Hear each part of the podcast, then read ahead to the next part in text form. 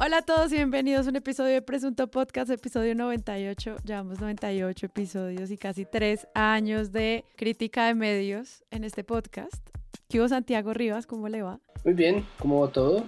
Bien, aquí viendo a María Paula Martínez en una llamada de Zoom con el mejor fondo del planeta. Estoy además muy feliz de estar a dos de los 100. 100 episodios. Nunca lo pensamos, nunca lo creímos. No le apostábamos a los 100 ni nosotros mismos. No. Y aquí estamos. Diseñamos los primeros cuatro capítulos, me acuerdo. Y mira, Y creímos hasta que, donde nos ha que llevado iba la libreta. Una, una serie sobre las elecciones, dice que por si ganaba Duque. Y, a- y Y, aquí, acá estamos. aquí estamos, en su gobierno. Siempre teniendo trabajo, hay que decir. paru, paru, paru, paru, pa, para. Pero siempre, siempre teniendo trabajo en presunto, lo cual se agradece en estos tiempos. Sí, muchas gracias. Y aprovecho para decirles a las personas que nos emplean, es decir, nuestros Patreons, que muchas gracias y a todos los que se quieran unir a esta gran masa de comunidad que financia este proyecto, pues vayan a nuestra página que es www.presunto.com, botón Patreon, unirse a la comunidad, darnos dinero. es muy fácil el paso a paso. Es verdad, no, son- no es nuestra libreta, no es nuestra libreta, son ustedes, las personas que han hecho que nosotros podamos seguir grabando, editando y saliendo, cumpliendo la mayor parte de las veces, Sí, otras sí. veces no tanto, pero que sigamos aquí, sobre todo con mucho entusiasmo, cada semana y cada vez que podemos en Twitter. Ah, aprovechen que estamos, estamos en Hot Days en este momento. Hagan una diferencia. Todo el mundo les está dando descuento. Nosotros no. ¿Por qué no aprovechar y hacernos un patrocinio sin descuento alguno y dar rienda suelta a ese antojo que tienen de a presunto? Ya que estamos hablando de plata, hoy creo que vamos a hablar un montón de plata pública, porque son varios temas que nos interesan sobre cómo se hace el uso del dinero, que cuando hay escándalos nos duele, cuando no se nos olvida que se la están robando. Pero entonces hoy queremos analizar un poquito cómo se está invirtiendo el presupuesto del Estado en dos partes.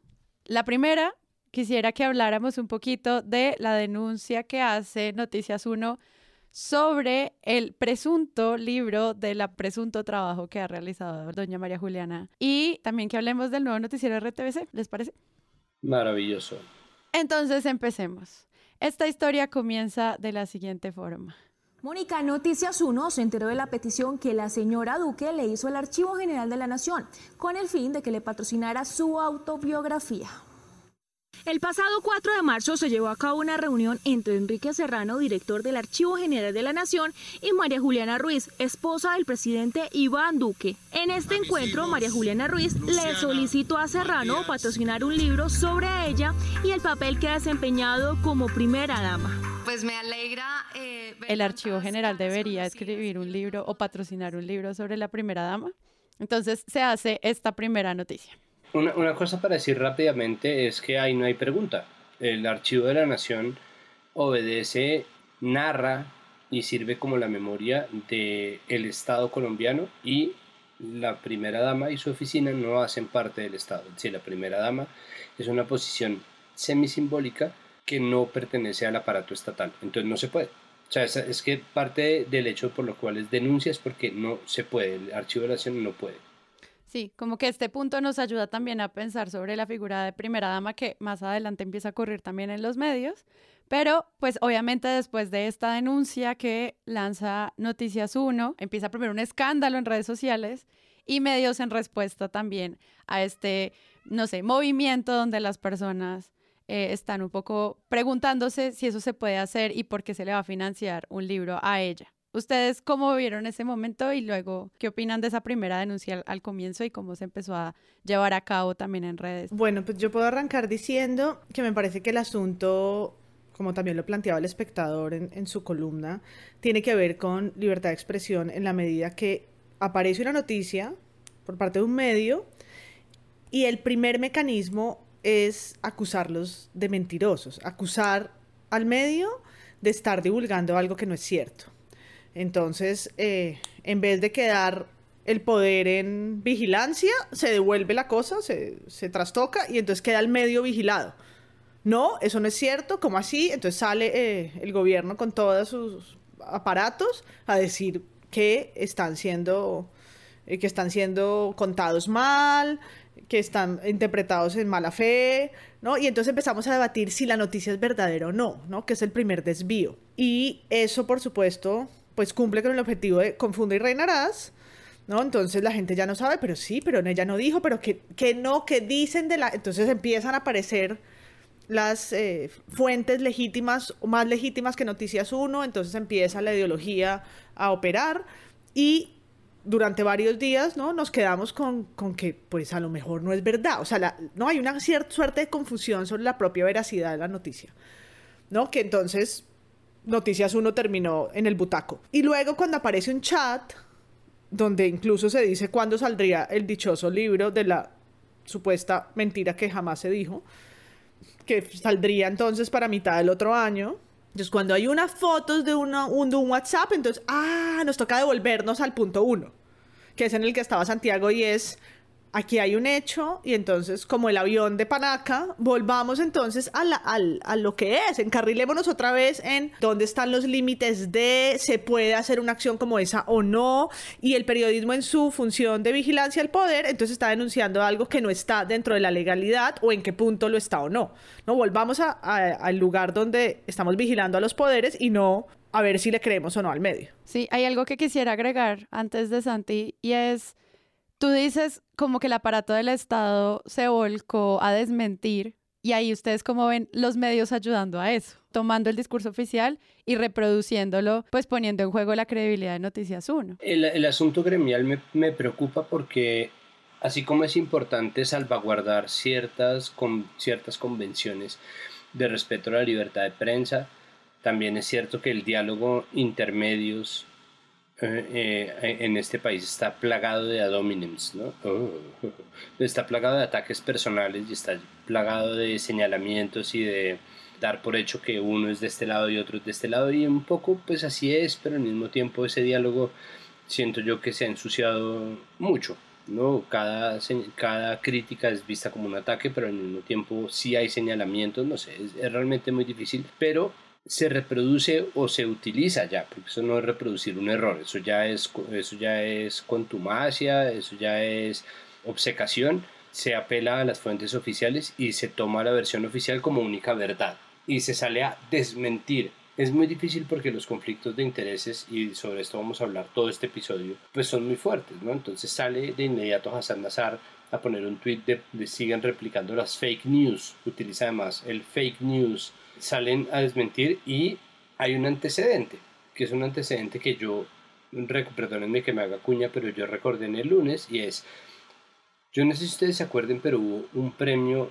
a la ciencia nombrado a partir de la primera dama, ¿no? María Juliana Ruiz tuvo un premio de ciencias y como la primera dama es un puesto simbólico y María Juliana Ruiz pues no es como que haya hecho nada por la ciencia. O sea, era un premio que tenía el nombre de ella, no es que ella se haya ganado un premio de ciencia. Exacto. Y la gente salió a quejarse porque estamos en un país que está polarizado en los extremos locos. Entonces la gente salió a poner el grito en el cielo y curiosamente la estrategia de este gobierno no fue salir a decir, no, pues sí, si la oficina de la primera dama se levantó una plata y decidimos ponerle ese nombre, ¿no? Pues hay un hospital infantil Lorencita Villegas de Santos yo no sé si Lorencita Villegas de Santos lo hizo antes o después o durante su periodo como primera dama, pero ahí está. Eh, doña Nidia de Turbay creó la solidaridad por Colombia. Yo no sé si tiene que ver exactamente con su paso por la oficina de la primera dama. El caso es que cualquier persona que se levante una plata puede hacerlo.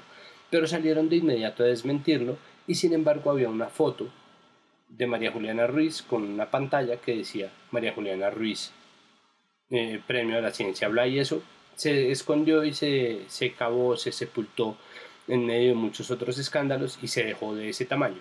Y esta vez la técnica fue exactamente la misma, salir a desmentir y decir que no había eh, pasado eso. Y es muy extraño porque todo sería mucho más sencillo si no adoptaran esa estrategia tan boba de salir de inmediato a negar.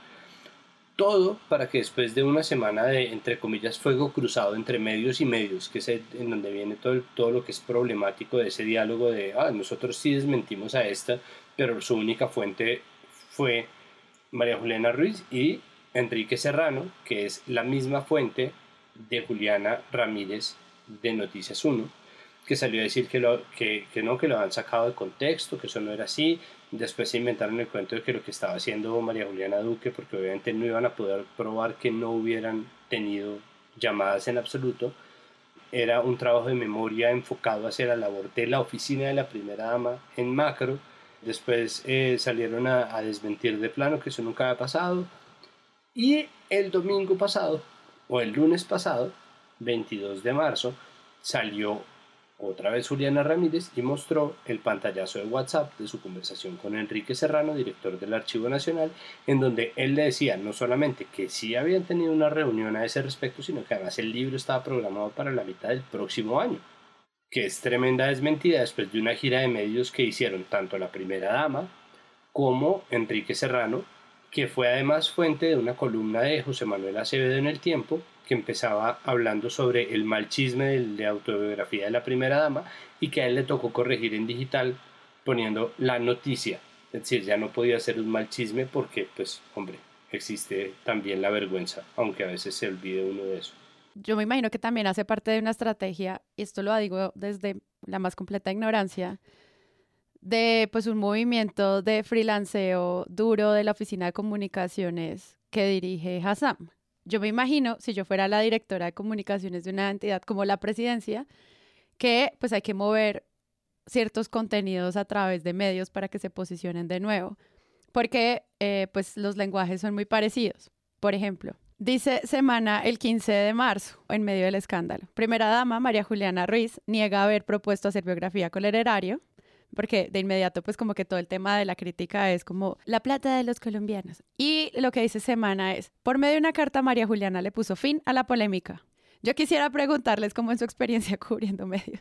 Ya con una carta uno pone fin a la polémica, o sea... Pues, pues es que eso no es una noticia. Es decir, de, todo el tiempo es que el problema es que han salido a jugar un montón de palabras como la objetividad, la neutralidad, la veracidad, y ya vamos a llegar a ese punto también al final de este episodio. Y en el cuento de la objetividad, pues se habla mucho también de la corroboración de fuentes. Entonces, Semana es un medio que en nombre del gigantescas comillas equilibrio informativo es capaz de llamar a un astrónomo y a un terraplanista a que discutan, pero no es capaz de contrastar a la primera dama como fuente. Entonces, ese abuso de la fuente oficial, en donde tienen de verdad el callo, la cara dura de decir, la primera dama envió una carta que disipó la polémica, todas las dudas. Que, disipó todas las dudas, o sea, dar por terminada una polémica cuando no es una polémica, si existen pruebas al respecto, o, o, o cuando hay una, por eso, de nuevo, por eso existe la palabra presunto, porque uno dice presuntamente se hizo tal, presuntamente se hizo tal, hasta que a uno no le parezca que es un hecho comprobado, uno puede hablar de ello en los términos que se le dé la gana. Y sin embargo, Semana toma la decisión, y esto lo corrige gente, lo revisa gente, lo edita gente, de decir que disipó todas las dudas con una carta. Entonces, pues bueno, para mí ya sale por completo de la categoría de noticia y entra en la categoría de opinión. Claro pues funciona como esta categoría que tenemos en nuestro, en nuestro premio que es lavada de cara, porque pues no se contrasta y se da por verdad una foto de una carta que ella pone en Twitter. Y yo me pregunto si esto es con un libro, cómo funciona con temas mucho más amplios, que no sé, pues tendríamos como que revisar cuando Santos dijo, me acabo de enterar qué pasó con los medios en esa época, pero sí como dar por sentado ese tipo de declaraciones de esta manera, porque además el reportaje de semana es muy largo en torno a ella. Lo mismo RCN Radio, Palacio desvirtuó versión de autobiografía La Primera Dama. Me encanta que le dicen Doña María Juliana Ruiz, sobre todo porque luego muchos medios hicieron la pregunta sobre qué es esto de la figura de Primera Dama que ocurre cada cierto tiempo, ¿no? ¿Y eso para qué? Todos estos episodios a mí me parece que empiezan a calar en este periodo preelectoral, o, yo soy muy mal pensada, pero es que está ahí y está además nuestro no amigo Trump con la facilidad en la que desde, el, desde las comunicaciones, en este caso de presidencia, sin ningún pelo en la lengua aparecen, es una noticia falsa contra un medio, rápido, ¿no? Fácil, sin ninguna consecuencia es que esos periodistas son unos mentirosos. Es que están diciendo lo que no es. No les crean nada. El mensaje de abajo es ese. Y cuando venimos, o ya está llegando, ya, ya viene llegando, ese periodo, esa estrategia es muy peligrosa, es muy peligrosa para, para en verdad, no queremos sonar hiperacadémicos, pero es, es precisamente eso lo que empieza a generar una, una debilidad en, el, en la estructura de medios, en el ecosistema de medios. Eh, si vamos a hablar en algún momento, y lo haremos, de desinformación, etcétera, pues son, estos hace parte de eso, ¿no? ¿Cómo le vamos a creer a los medios y, y cómo se va a jugar esa, esa verdad o los discursos sobre la verdad o la veracidad o la verosimilitud, lo que sea que los medios hacen, cuando de entrada ya el Estado los graduó de enemigos, ya los gobiernos los graduaron de enemigos, ¿no? Y queda entonces delegitimada su, su oficio. Y no estoy hablando aquí de la calidad de todos los medios, no estoy empaquetando a todo igual, por eso tenemos este programa, pero ¿cómo queda la memoria esto? Así que entonces en la presidencia una vez más nos dijeron que no, pero después que sí, pero después cuando fue evidente, entonces tocó reconocer que tal vez, ¿no? Que de verdad no hubo una intención mala, sino que todo tenía en verdad la mejor fe.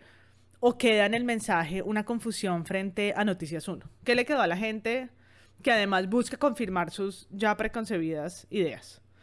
No, pues que claro, hay una intención, es para, mejor dicho, no dejan ni que la primera dama tenga un libro. No es que no les gusta nada, es una, es una estrategia para, para irse en contra de los medios, cuando en verdad al final, ¿no? Visto como análisis de una clase, era una noticia verdadera, sustentada, investigada, que es deslegitimada al momento uno por quien se encarga las comunicaciones oficiales y que luego tiene que llegar a desmentir que es un periodista además, no es, un comunicador organizacional, no es un estratega de campaña, es un periodista, o al menos es un autoproclamado periodista, yo le creo, pero como periodista debería saber cómo funcionan los medios y en ese sentido valdría la pena que la relación de este gobierno con los medios fuera un poco más, pues un poco menos fascista, punto. Simplemente no se puede salir a desmentir de, de esa manera, sobre todo cuando es decir, cómo saben ellos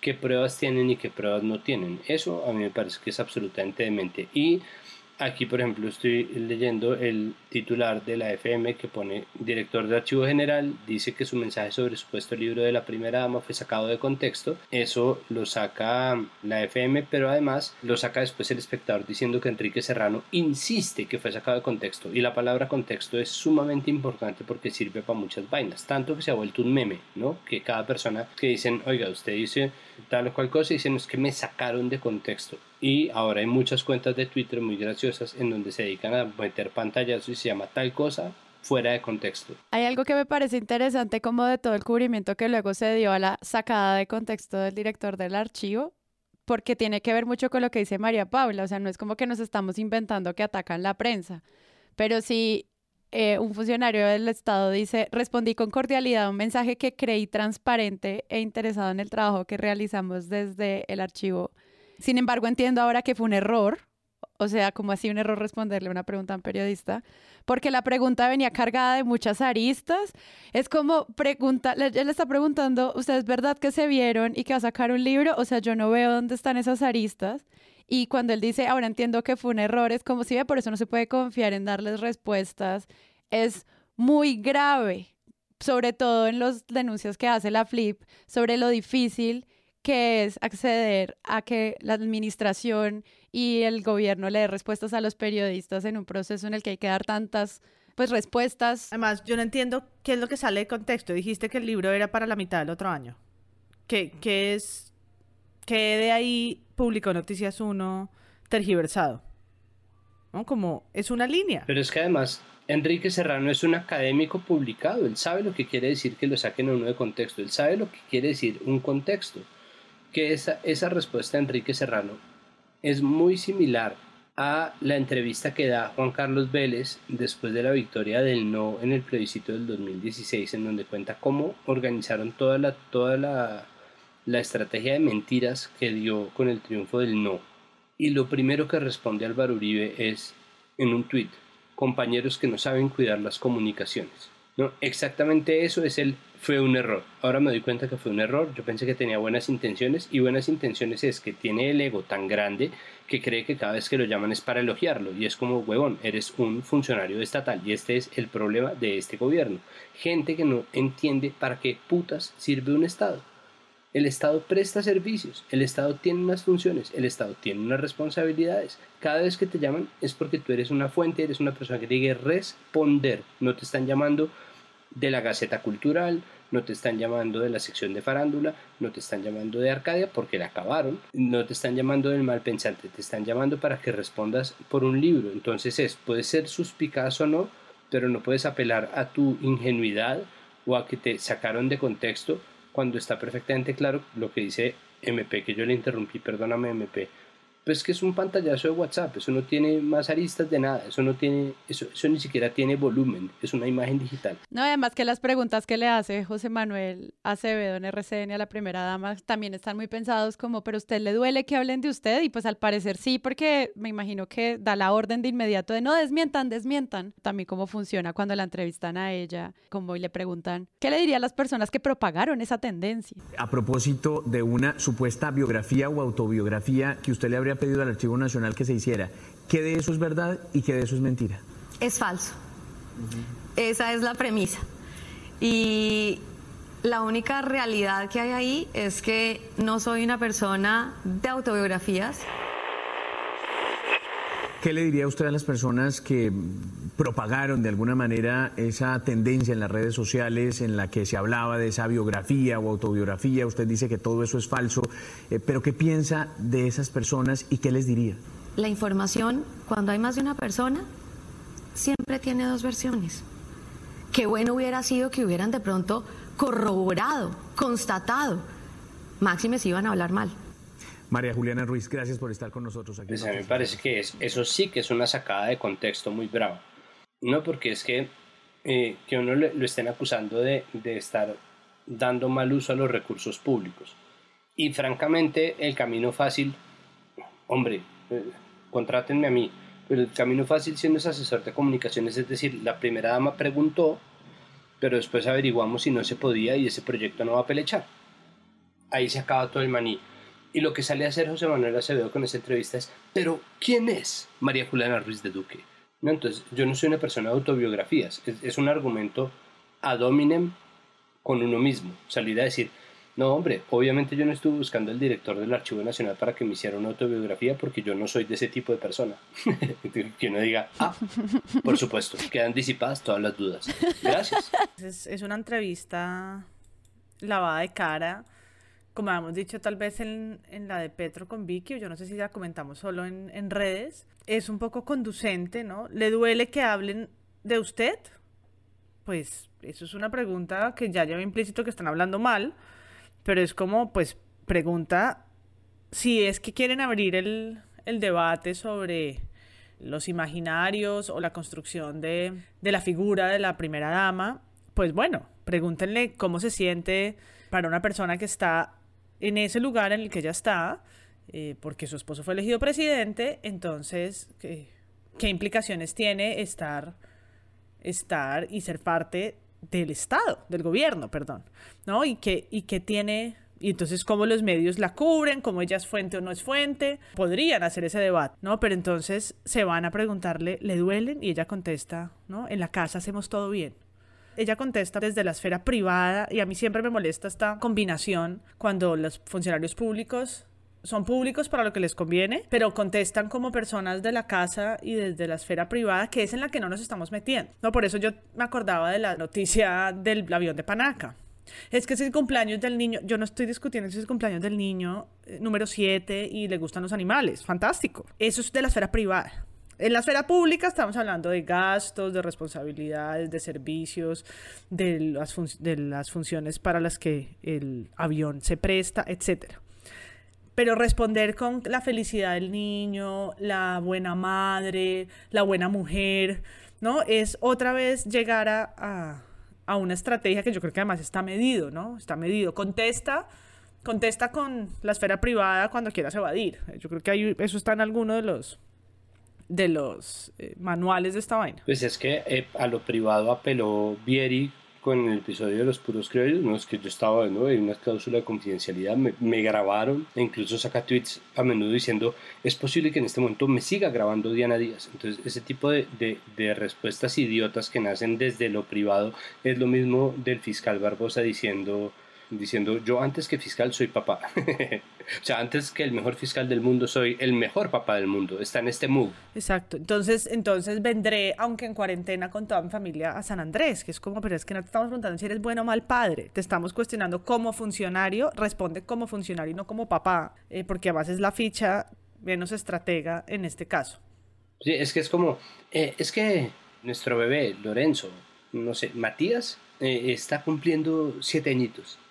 Es un niño hermoso, de cachetes rozagantes, ya mide poco más de un metro. Y yo le pregunté, Matías, Matías, ¿qué quieres para tu cumpleaños? Y él me miró con esos ojos de inocencia hermosos, hermosos, con esos bucles dorados cayéndole sobre la cara y me dijo, mamá, mamá, de regalo de cumpleaños yo quiero tu autobiografía. Y yo, pues le dije a Enrique Serrano, ¿no?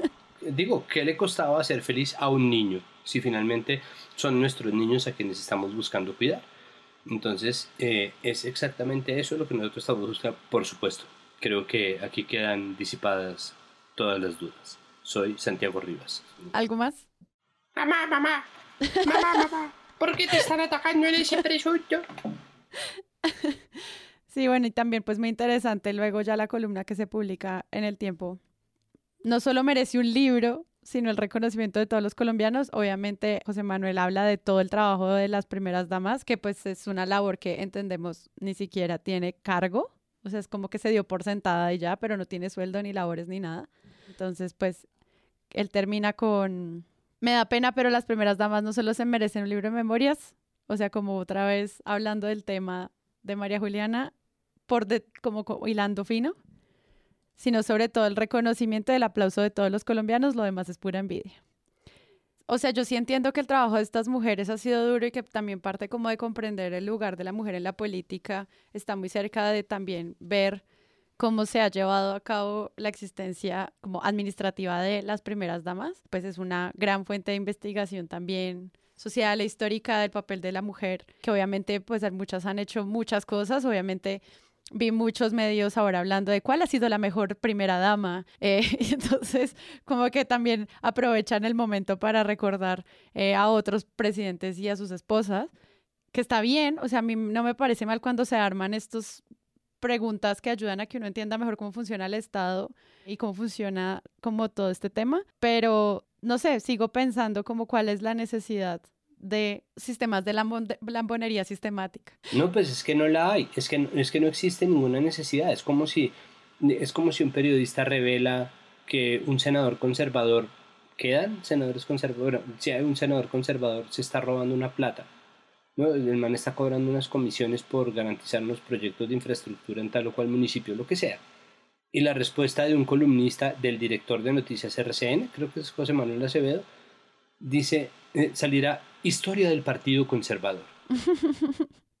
es que así de ridículo sería, exacto. Santa Fe de Antioquia, 1850. ¿Por qué para hablar de una denuncia tan sencilla como están pretendiendo hacer una autobiografía de una persona que A no se la merece, dos no la puede hacer con recursos públicos, deciden hacer una semblanza, un dossier de todas las primeras damas? No me jodas.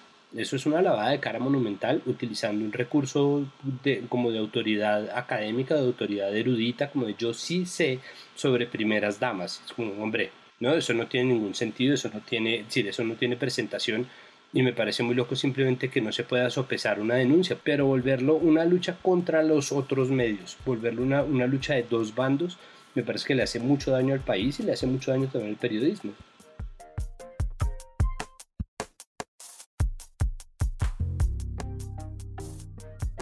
Bueno, como les anticipamos, el jueves 25 de marzo del 2021 estrenó en Señal Colombia RTBC Noticias, una nueva alternativa informativa en la televisión colombiana que tiene dos franjas, una al mediodía y otra por la noche. Y tenemos varias preguntas eh, que queremos resolver en torno a esta nueva alternativa informativa de la televisión colombiana. Queremos un poquito analizar cómo funciona la apertura de nuevos medios. Como siempre, la celebramos cada vez que hay un nuevo espacio de comunicación para nosotros. Es como un granito que suma a la discusión democrática. Entonces, muy interesante. Y ahora pues queremos, lo que queremos evaluar es estos enfoques desde los medios públicos y desde lo que está diciendo Álvaro García, el gerente de RTBC, como de apostarle a un medio estatal como los noticieros de la BBC o la Deutsche Welle. Eh, y llegar como a esos estándares de calidad. O sea, confiando en las buenas intenciones de este proyecto, en que le dieron empleo a 90 personas, en que arranca este proceso, pues obviamente Presunto Podcast le va a hacer seguimiento. Bienvenidos a la primera emisión de RTBC Noticias, el noticiero de la televisión pública.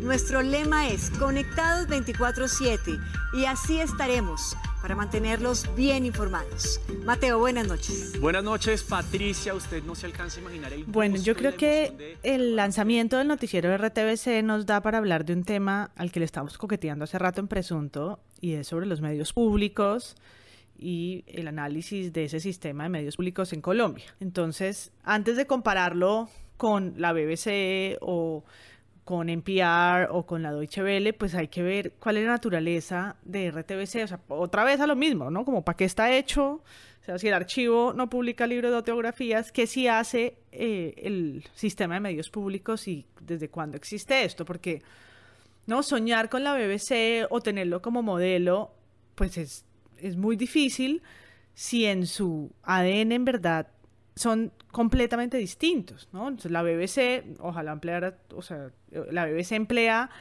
a miles y miles de personas, es la cadena de, de, medios públicos más antigua del mundo y tiene una forma de, de, financiación que es completamente distinta a la del sistema colombiano.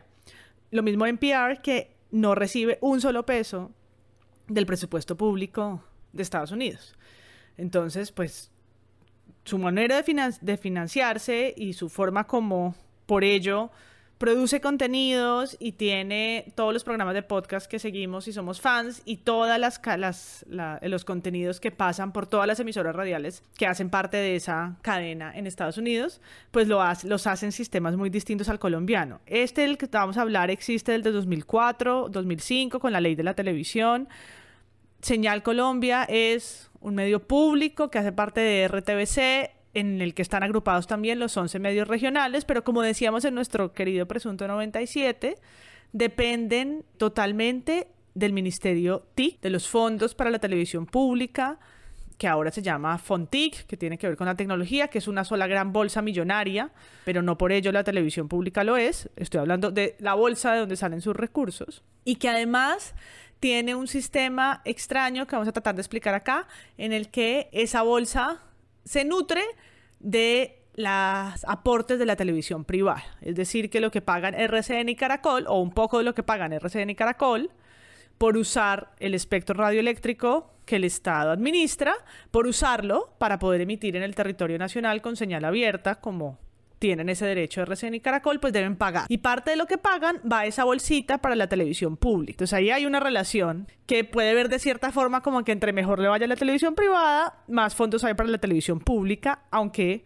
no es único eh, sustento. Y por el otro lado, pues está en Mintic, quiere decir que en la junta de RTBC está sentado la ministra o el ministro TIC, y como decíamos, en los regionales, además de la silla TIC, están los gobernadores y los alcaldes. ¿Por qué otra vez con el sirirí de esto?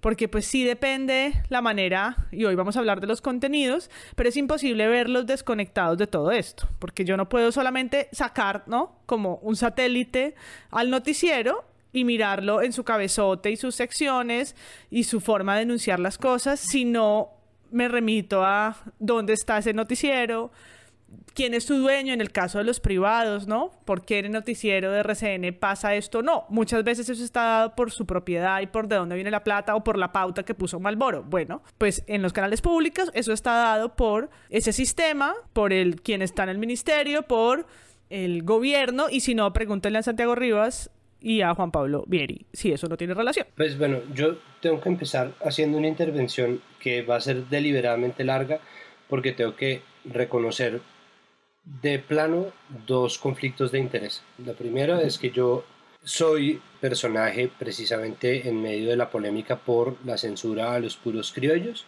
que tiene eh, un juicio disciplinario pendiente por parte de la Procuraduría en donde está acusado Juan Pablo Vieri de haber eh, censurado a los puros criollos y a mi persona. Entonces eso ya es de plano un rollo. Pero tengo otro conflicto de interés y es que yo soy presentador y director del programa El lunes, que hace parte de la Franja Mesa Capital, que ha sido también sujeto de polémicas por el uso de los recursos de la televisión pública en crear contenidos que generan incidencia política. Mi posición con respecto a eso es diversa. Por un lado, no son lo mismo. Una cosa es una franja que se vende de plano como opinión, en donde cada uno de los opinadores tiene una opinión y una posición personal, que la selección y curaduría de las personas, pues bueno, eso ya es otra cosa y efectivamente va a haber un programa de opinión a las 7 de la noche antes del noticiero, que es de lo que se habla a las 7. Por mí eso está perfectamente bien. No me parece que eso sea malgastar recursos públicos. Por otro lado, la franja Mesa Capital es una franja mucho más barata de lo que es el noticiero de RTBC en términos de equipos, estudio, máster. A mí me parece fantástico que empleen a tantos periodistas también, me parece genial, pero lo que termina por dar al traste con todo, al menos en mi opinión, es, y aquí vuelve la palabra clave, el contexto. Porque una cosa sería en un país que le hubiera hecho caso a la OCDE y hubiera independizado por completo los medios públicos del gobierno y los hubiera situado en un lugar del Estado a donde el gobierno no tuviera acceso. Y otra cosa es un país como Colombia, donde tenemos un canal que era el canal independiente, que está completamente cooptado por la injerencia del gobierno. Sale, por ejemplo, Álvaro García a decir que ellos no han sentido injerencia del gobierno. Y yo entiendo que él en estos meses en los que viene construyendo el noticiero no ha sentido injerencia del gobierno, pero es importante recordarle a Álvaro García que él es todo el injerencia del gobierno, porque estamos en un país en donde el gerente del Sistema Nacional de Medios Públicos es nombrado a dedo por el presidente. Entonces la injerencia del gobierno ya está.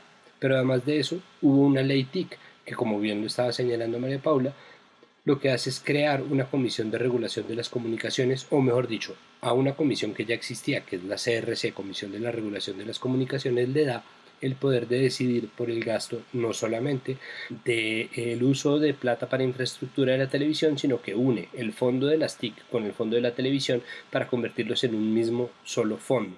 Eso lo que genera son medios que de plano y a priori son dependientes del gobierno, razón por la cual cuando la ministra Karen Abudinen salió a anunciar que iba a haber unas convocatorias para subsidios a medios de comunicación, de inmediato la oposición señaló esos subsidios como una forma de anclar a los medios de comunicación y de comprar las conciencias de los periodistas y de los medios de comunicación. Ese entorno de desconfianza, solamente ese entorno de desconfianza hace que cada noticia sea una desinformación. Y eso tal vez no sea culpa de Álvaro García, eso tal vez no sea culpa de Mateo Gelbez, tal vez no sea eh, culpa de Patricia Pardo, tal vez no sea culpa de, de Laura Galindo, tal vez no sea culpa de Vanessa Palacios, tal vez no, seguramente no. Pero ese gobierno que en nombre de crear una BBC, como salió Duque a hacerlo en tiempos de la ley Mintic, o de crear una Deutsche Welle, crea esto que nosotros tenemos, que es todo lo contrario, hace que un noticiero sea el peor gasto porque está ligado además a una serie de dinámicas de tiempo que deberían favorecer, pero tal vez no favorezcan a la televisión pública. Entonces vuelve a entrar en juego un desconocimiento de lo público. O sea, miren que en este punto ni siquiera hemos hablado de la emisión del noticiero que acaba de pasar. Simplemente ellos crean unos medios en donde quién sabe si se necesita en absoluto un noticiero. Es decir, es gastar un montón de plata por tener un programa que a la semana seguramente nos vamos a mamar de ver, porque nosotros lo vemos para hacerle control, para mirar la, emisión, pero todos los días tienen que sacar noticias. ¿A qué horas vamos a estar viendo nosotros el noticiero? Y la mayoría de la gente seguramente no lo va a ver. ¿Quién sí lo va a ver? Y ahí es donde está el gran problema. La gente de las regiones. La gente a la que no le llegan ni servicios de cable y muchas veces ni canales privados, sino solamente la televisión pública. Razón por la cual no sirvió de nada decir que censurar los puros criollos no era censura porque los han mandado a RTBC Play Exactamente, como el noticiero no va o no necesariamente necesita de internet, sino al contrario de la señal abierta de televisión, es donde se configura lo que es sospechoso. Y antes de terminar, solamente un antecedente. En la gerencia de Douglas Velázquez en 2009, cuando los puros criollos estaban empezando a emitirse, hubo un escándalo que fue realmente cortico porque eh, José Obdulio Gaviria en ese momento desempleado, y Ernesto Yamure, momento ya había sido echado del espectador por ser el corrector de estilo de Carlos Castaño, estuvieron a punto de armar un informativo en Radio Nacional de Colombia. Esto fue un rumor muy breve, llegó a los oídos de alguien en el espectador, el espectador publicó esta noticia y a la semana ya se había desmantelado ese proyecto de informativo. Es decir, ellos ya tenían hace rato ganas de hacerlo. No es verdad lo que dice la sugerente de televisión, que es una idea que lleva meses cociéndose, esto lleva años cocinándose. Muchas veces se había hablado, el problema para mí es todo lo que pasa en la emisión, y ya hablaremos de eso, se pierde porque no hay confianza en las buenas intenciones del gobierno ni en la neutralidad. No importa cuántos periodistas, qué tan, qué tan imparciales y qué tan buenos pongan, si a final de cuentas estamos en el, mismo, en el mismo gobierno que no permite usar la palabra paz, que censuró al programa Mimbre y que censuró a los puros criollos y que creó la ley Mintic. Yo quería añadir a lo que dice Santiago, porque no lo hemos dicho explícitamente, y es de dónde viene Álvaro García. Álvaro García, a quien entrevistaron en varios medios a propósito de este noticiero, viene del trabajar en la presidencia de la... O sea, no solamente es nombrado por Duque, como todos los gerentes de, la, de, de Radio y Televisión Nacional son nombrados por el presidente, sino que él viene directamente de, del cargo en el que hoy está Hassan Nazar. Es decir, era el consejero presidencial para las comunicaciones desde que empezó el gobierno Duque y de allí cayó disparado a RTBC después del evento de Vieri que del que Santiago acaba de hacer mención. Entonces, pues eso creo que también es un elemento. Antes de eso, embajador de Colombia en Argentina en el gobierno de Álvaro Uribe. Exacto, y eso no le quita su trabajo periodístico previo. Álvaro García es una persona que lleva trabajando en comunicación y en noticias y como periodismo estrictamente desde hace muchos años, que en sus últimos tiempos ha estado más pegado a las comunicaciones y a la política, ¿no? Y es quien asume entonces la gerencia en estos, que es ya último año largo, no sé exactamente la fecha, ¿no? Pero de nuevo, si vamos a mirar los esquemas, quiénes son los gerentes de las televisiones públicas, que él mismo hace mención en sus entrevistas. No son, son independientes, ¿no? El punto que señala Santiago de la ley TIC es que precisamente desde su nombramiento hasta su procedencia se recomienda absoluta independencia del el gobierno de turno. ¿no? Que también lo, algo de ello mencionábamos hace ocho días con los canales regionales, ¿no? Que no dependan y no nazcan y no mueran cada cuatro años o cada vez que un periodo cambia, ¿no? Nuestro sistema está viciado desde la base, ¿no? Desde la propia ley, desde el propio marco regulatorio que lo cobija. Entonces, eso no excusa que todo lo que pase, entonces... Eh, sea criticable por ser gobernista, pero sí es un elemento que hay que tener en cuenta cuando vamos a discutir la gobernanza, el tipo de contenidos, ¿no? a lo que todavía no hemos entrado, eh, si, si van a cubrir o no, y de nuevo, otra vez, ¿cómo lo van a hacer? O sea, sale el noticiero de RTBC también para el mismo periodo que decíamos de elecciones, entonces por ahí van a pasar las elecciones, ¿cómo? O sea, yo sueño con el debate que van a hacer, debate en la televisión pública presidencial pues babeo desde ya, ¿no? Para ver eso en, en, un presunto en vivo con crispetas, ¿no? Como bueno, embrace, porque aquí vamos a ver qué va a pasar, porque no es un lugar libre. Como lugar ya no lo es, entonces ¿cómo van a lidiar con eso adentro? Sí, pues en todas esas entrevistas además él dice que no va a haber interés electoral y como ya lo dijo, pues se disipan todas las dudas, como tú dices, María Paula. Bueno, hablando de esto, le preguntamos a Adriana López, que es la directora de Noticias Capital y antigua subgerente de la televisión de RTBC, qué opinaba sobre este caso. Y esto nos dijo. El inicio de un informativo en un medio público nacional por primera vez en Colombia. Bueno, los medios públicos son del público y sí debe existir la posibilidad de tener un informativo nacional. Ahora, es clave cómo. El medio público se debe a la ciudadanía. Es el veedor que tiene la inmensa posibilidad de publicar esa veeduría, así que es una inmensa responsabilidad. Confieso que me sorprende el inicio en Señal Colombia de una amplia franja informativa, pues durante años varios gerentes lo intentaron y la autoridad de televisión del momento no lo permitió, anclados en la vocación educativa y cultural del canal única opción de entretenimiento y de educación en muchos territorios nacionales. ¿Qué cambió? No sé, pero el espacio cultural educativo es tema de otro capítulo. Lo que sí sé es que los miembros de la comisión veedora de la autoridad de televisión son prácticamente los mismos y que valdría la pena preguntarse por qué en Señal Colombia y no en el canal institucional que tiene una información más acorde con un informativo. De otro lado, no es un tema menor el empleo que se genera al gremio periodístico y eso es bueno. Plazas para periodistas, un gremio muy golpeado en los últimos años. Quiero resaltar que hay un gran aprovechamiento de los recursos humanos que están en todos los rincones del país, todos los corresponsales de la Radio Nacional y las emisoras de La Paz. Y esto plantea un cubrimiento de lo que está ocurriendo en las regiones, es decir, este nuevo informativo tiene la obligación y la posibilidad de contar lo que está ocurriendo en cada rincón sin excusa alguna. Aquellas historias que otros canales nacionales han pasado de largo, se supone que las debemos poder ver en RTS Noticias, porque es un medio público del Estado, de la ciudadanía. Hacer uso de las emisoras creadas a partir del acuerdo de paz, eso me hace pensar que el desarrollo de dichas emisoras se fortalece y no se harán trizas, lo que es bueno. Puede ser un gran megáfono para los líderes que en las regiones no son escuchados. En resumen, siendo muy pronto para evaluarlo, lo que hay es una promesa servida en la mesa, un medio público nacional que abre un espacio para informar.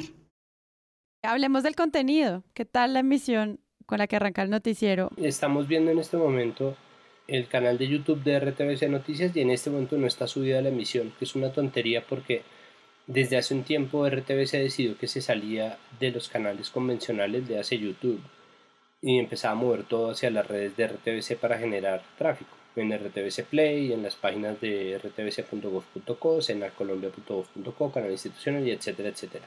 Me parece que hicieron una pues hicieron este programa de opinión. El primer programa de opinión fue hacer un marco para la pertinencia de un noticiero que obviamente no aborda los problemas de pertinencia que tiene un noticiero en realidad, pero simplemente hablaron de eso, llevaron a Eduardo Arias, defensor del televidente de Señal Colombia, a hablar sobre la BBC y la Deutsche Welle, y después hicieron un especial de media hora presentando a Superlitio, que fueron quienes hicieron la, los, la música. Esto es muy parecido a los lanzamientos en general de la televisión pública, yo he participado de un par, yo participé del lanzamiento de Señal Deportes, Señal Deportes tenía un poco ese espíritu de vamos a dar este gran paso en nombre de la televisión pública. Yo también he estado ahí, yo entiendo lo que es hacer un, un, lanzamiento de eso. Y después se hizo la primera emisión. La primera emisión pues fue una emisión de noticiero normal. El problema es que todo está visto a la luz de las agendas. Entonces la primera noticia es la crisis humanitaria en Arauquita, pero esa crisis humanitaria en Arauquita terminó hablando sobre el gobierno de Venezuela y a cuáles disidencias de las FARC se ataca y cuáles disidencias de las FARC no ataca. Entonces, hmm, ¿Tienen razón? Tal vez, pero ahí está. Después de eso, entonces hablaron sobre los desastres climáticos en Siloé, pero pasaron muy rápidamente del desastre de dos personas sepultadas por una luz de tierra a, cómo la resiliencia de los caleños los ha llevado a, refugiarse en la salsa. Hicieron una nota sobre la reforma tributaria, me parece que tienen fulles corticos, no sé, me parece que como primera emisión estuvo bien. Y volvemos al punto y es, un noticiero va todos los días, ¿no? Si Álvaro García, Mateo Gelbés, eh, Daniela Caballero, eh, Vanessa Palacios, cualquiera de los que están participando en este noticiero quieren defender su trabajo, que es lo lógico, pueden hacerlo. Es decir, van a tener buenas emisiones y van a tener malas emisiones. El punto es cuándo le vamos a perder el hilo a este noticiero. Este noticiero va a lograr medio punto de rating comparado con los noticieros que ya tienen un hábito y que tienen la costumbre entre la gente, están aprovechándose del divorcio que existe ahorita entre el uribismo y Caracol Televisión, es decir, qué es lo que van a hacer o de dónde van a sacar el rating que finalmente es, es el objetivo de un noticiero. Un noticiero está hecho para que la gente tenga una excusa para ver televisión convencional. Todo lo demás puede funcionar en televisión en diferido, menos el noticiero. El noticiero a las 4 horas ya está viejo el noticiero las 4 horas no sirve nada, solamente los vemos los orates que hacemos crítica de medios y ya, no más, no más gente va a ver eso. Entonces, un contenido que se pierde y que ahí pone en duda la pertinencia de su formato en nombre además de todos los contenidos, porque Álvaro García sale en la, en la entrevista del espectador a decir que RTV era un cascarón vacío, porque todo se tercerizaba, y es como un momentico, o sea, perdón que yo sea defensor tal cual de este modelo, pero sí es un modelo lento, pero la tercerización se hace para optimizar el recurso gastándoselo en contenidos y no en equipos. Las cámaras que compró Álvaro García en tres años van a ser obsoletas. Y él se gastó un platal no sé cuánto es, pues se gastó un platal en equipos que van a ser obsoletos en unos años, mientras que los contenidos de largo alcance son un patrimonio de la televisión pública. En este momento yo puedo ver el show de Perico y puedo ver los puros criollos y puedo ver la expedición Gondor de los Andes y puedo ver Pasos de Cumbia y puedo ver Historia Central y puedo ver Yo me libro y puedo ver todos los programas de la televisión pública y son programas de largo aliento porque la televisión pública sirve no solamente el propósito de representar a la gente a la cual se le pasa la televisión, a la cual se le transmite, sino además la optimización del gasto que se, que se ve reflejada en contenidos que yo puedo ver hoy, nueve años, diez años después y tienen todavía una utilidad. Entonces, lo que dice Álvaro García sobre la tercerización, ok, pero primero tendría que explicarnos hasta qué punto y por qué es pertinente hacer un noticiero en estas circunstancias, porque no me parece que sea claro qué necesidad tiene si A no tienen intereses electorales, B no tienen incidencia del gobierno, C no están tratando de dar un golpe político, sino simplemente informar, informar de qué. ¿no? Valdría la pena hacerse la pregunta porque hasta ahora nadie se había animado a hacer un noticiero en televisión pública. El set es espectacular, el estudio. Precioso, es bonitísimo. A la pregunta que tú haces, el espectador se la dice como, bueno, ¿de dónde nace la idea de tener un noticiero propio?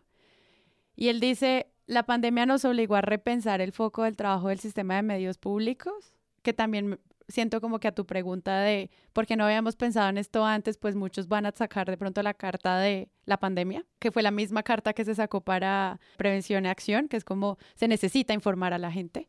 Y luego dice, tenemos que apoyar dos frentes de una manera clara, educación e información. Y una tercera, de manera paralela y subsidiaria, y era hacer todo lo que pudiéramos por la industria audiovisual. Yo quiero meter la cucharada ahí porque yo me sumo al reconocimiento por los contenidos coproducidos o tercerizados. Yo creo que el acervo que tiene o que ha construido la televisión pública en los últimos años es muy valioso y no estamos en este momento no reconociendo eso, al revés, los contenidos, a pesar del modelo que hemos dicho que está viciado, los contenidos que se logran, no gracias a eso, sino a pesar de ello, y que se han logrado en Señal Colombia, en Telepacífico, en Teleantioquia, en Teleislas, son de lejos un acervo cultural público muy valioso. Sobre el rating, que también lo mencionó Santiago, para mí también tiene que ver con el lugar que ocupa Señal Colombia en el imaginario de los colombianos y el que ocupa la BBC entre el Reino Unido. No son lugares similares, no tienen ni gozan de la misma legitimidad.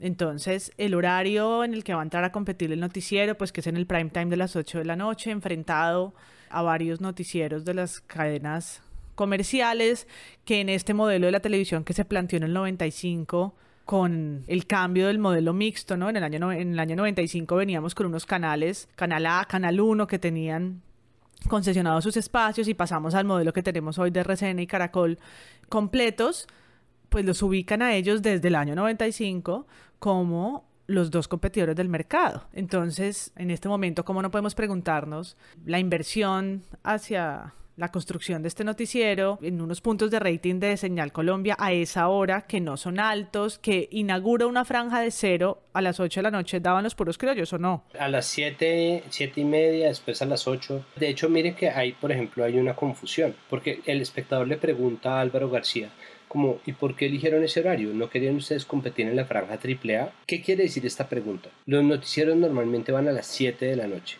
por lo cual el hecho de que lo ponga una hora después quiere decir que ellos pretenden que la gente salte de un noticiero al otro, es decir, que acaban de ver RCN o Caracol y salten a ver el noticiero de RTBC, no quieren competir con los otros noticieros porque obviamente en este momento tienen todas las de perder, que ponen a las 7 un programa de análisis y de opinión que está perfectamente bien. Ponen ese programa de análisis, pero la respuesta de Álvaro García, que yo simplemente voy a dar por hecho que es un error de comprensión de lectura por parte de Álvaro García o de comprensión de escucha es, es que nosotros queríamos dejar libre el horario de las 9, que es cuando pasa cine. Es como, mira Álvaro, el horario triple es una hora antes, no una hora después. O sea, corresponde a la pregunta que te están haciendo. Y precisamente ahí está el asunto con el horario. ¿Por qué carajos escogen hacer un noticiero que va una hora después, o bueno, si lo quieren poner a competir, pero no lo quieren poner a competir, la razón por la cual se hacen contenidos de largo alcance o de, larga duración en la televisión pública es precisamente respondiendo a la no necesidad de rating,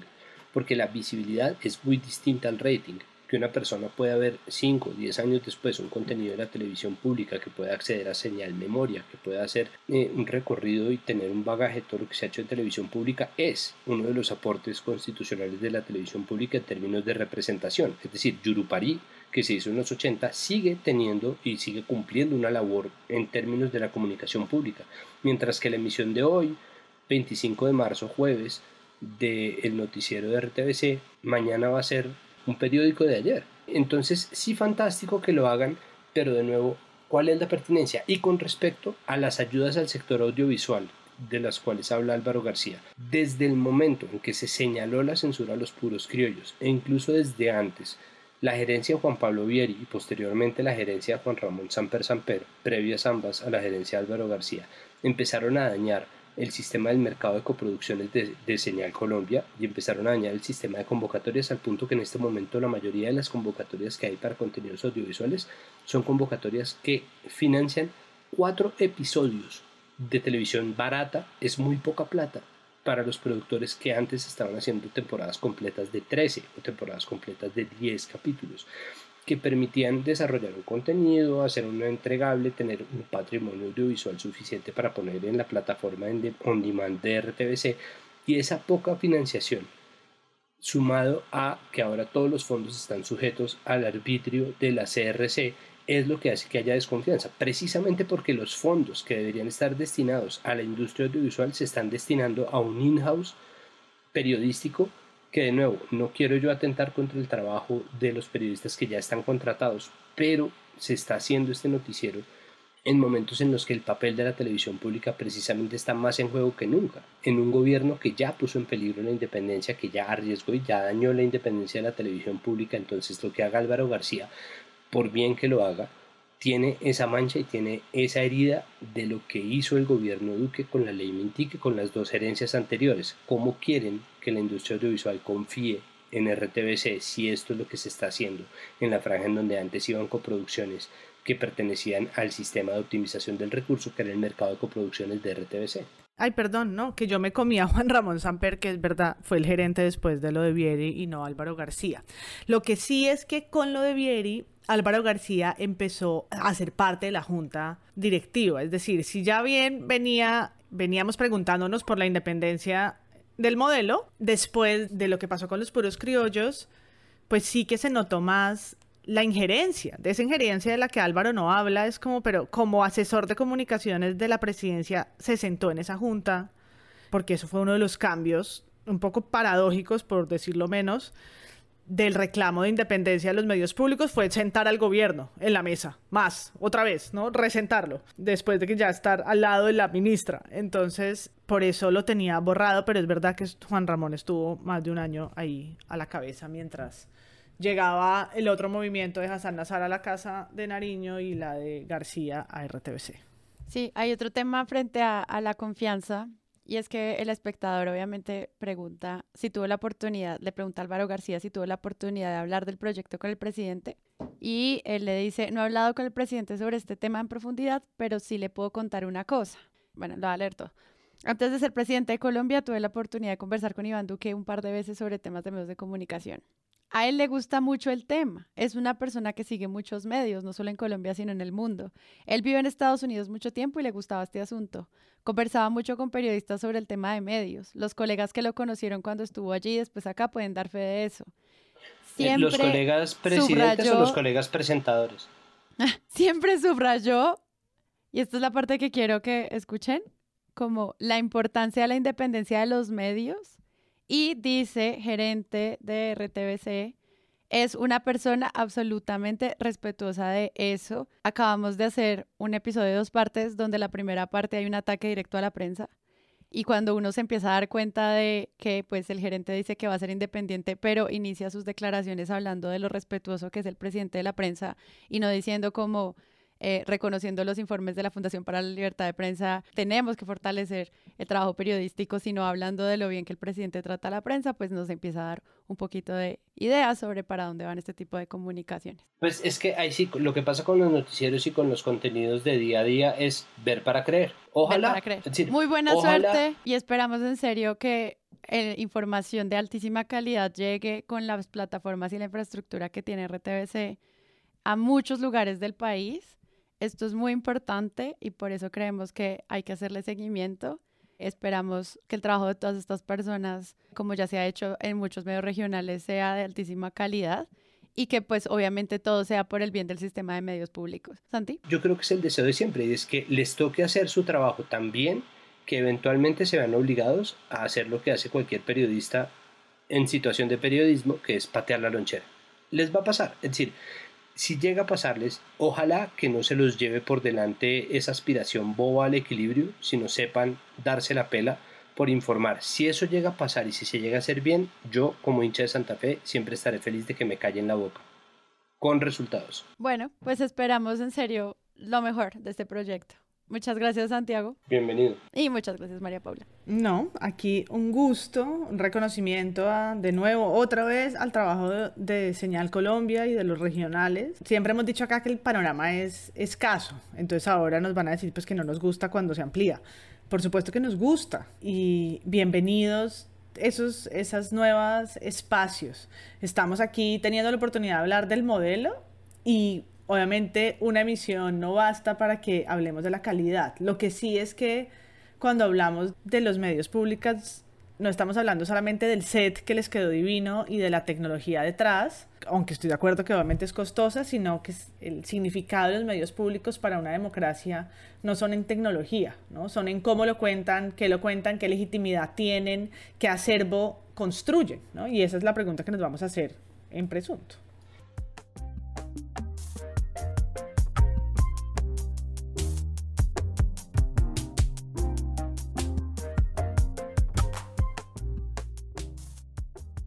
Presunto Podcast es un podcast de Sara Trejos, Santiago Rivas y María Paula Martínez y cuenta con la postproducción de Rodrigo Rodríguez del Oro Podcast. En esta ocasión escucharon a Adriana López, directora de Noticias Capital. Estamos en Twitter, donde pueden conversar con nosotros y también si quieren hacer parte de la comunidad y donar y mantener este proyecto a flote, los invitamos a que se unan a nuestro Patreon y hagan parte de esta conversación semanal. Y recuerden, la mejor forma de apoyar a sus podcasters favoritos es recomendándolos, hablando de ellos en sus redes sociales y comentando. Es la mejor manera de crecer. Gracias a todos por escuchar. Hasta la próxima.